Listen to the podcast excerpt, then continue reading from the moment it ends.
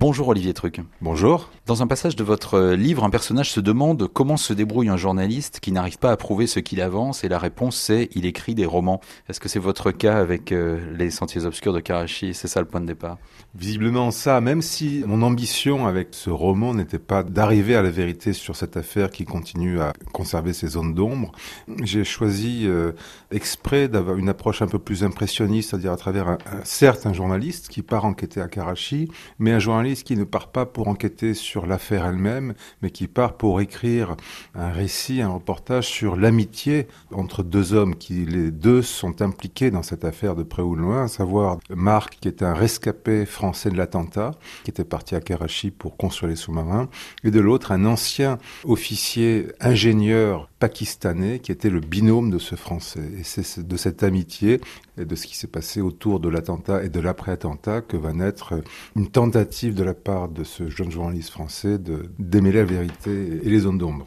Le point de départ aussi, Olivier Truc, c'est que on a le motif de l'attentat, le non-paiement de, de, rétrocommission, et puis euh, en toile de fond, les, les, pots de vin qui auraient servi à financer la campagne présidentielle d'Edouard Balladur en 1995. Donc on a les motifs, mais on n'a pas les coupables non seulement on n'a pas les coupables, en ce sens qu'il y avait de fait, les Pakistanais avaient arrêté assez rapidement euh, trois personnes euh, accusées de terrorisme et qu'ils ont dû euh, relâcher après un certain temps, mais même le motif est discuté en ce sens que l'arrêt du paiement des rétrocommissions, c'est une hypothèse, il n'est pas encore évident de faire le lien euh, organique, j'allais dire, entre l'arrêt du paiement de ces rétrocommissions et l'attentat lui-même.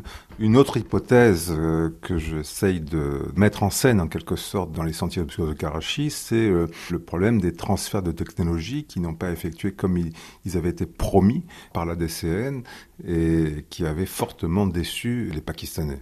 Ce livre est aussi là, euh, Olivier Truc, pour rappeler le destin des victimes françaises et pakistanaises. C'était les grandes oubliées euh, jusqu'ici de, cette affaire? Moi, ce qui m'a vraiment, une, des choses qui m'a touché dans cette affaire, dans ces rencontres que j'ai effectuées au Pakistan lorsque j'y étais la première fois, c'est justement euh, ces Pakistanais qui sont venus me voir, qui m'ont dit pourquoi est-ce que vous les Français vous avez abandonné? Certes, pour vous, euh, l'affaire Karachi, c'est un scandale politico-financier, c'est l'affaire des rétrocommissions, etc. Mais le vrai coupable, ça vous intéresse pas Vous vous démenez pas pour essayer de venir, même 20 ans après, chercher la vérité au Pakistan Et ça, ça m'a beaucoup touché.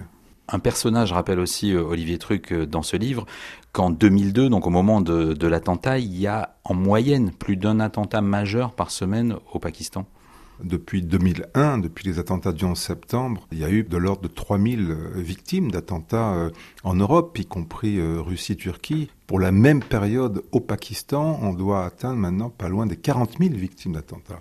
Or, les Pakistanais que je rencontre à l'époque, me disent cet attentat de Karachi en 2002, ça les touche encore. C'est-à-dire que alors qu'il y a tellement d'attentats à Karachi au Pakistan, cet attentat particulier, ça reste quelque chose euh, d'extraordinaire pour eux aussi, parce que c'était notamment un attentat qui avait touché des Occidentaux, ce qui était rarissime malgré tout à l'époque. Merci Olivier Truc. Merci.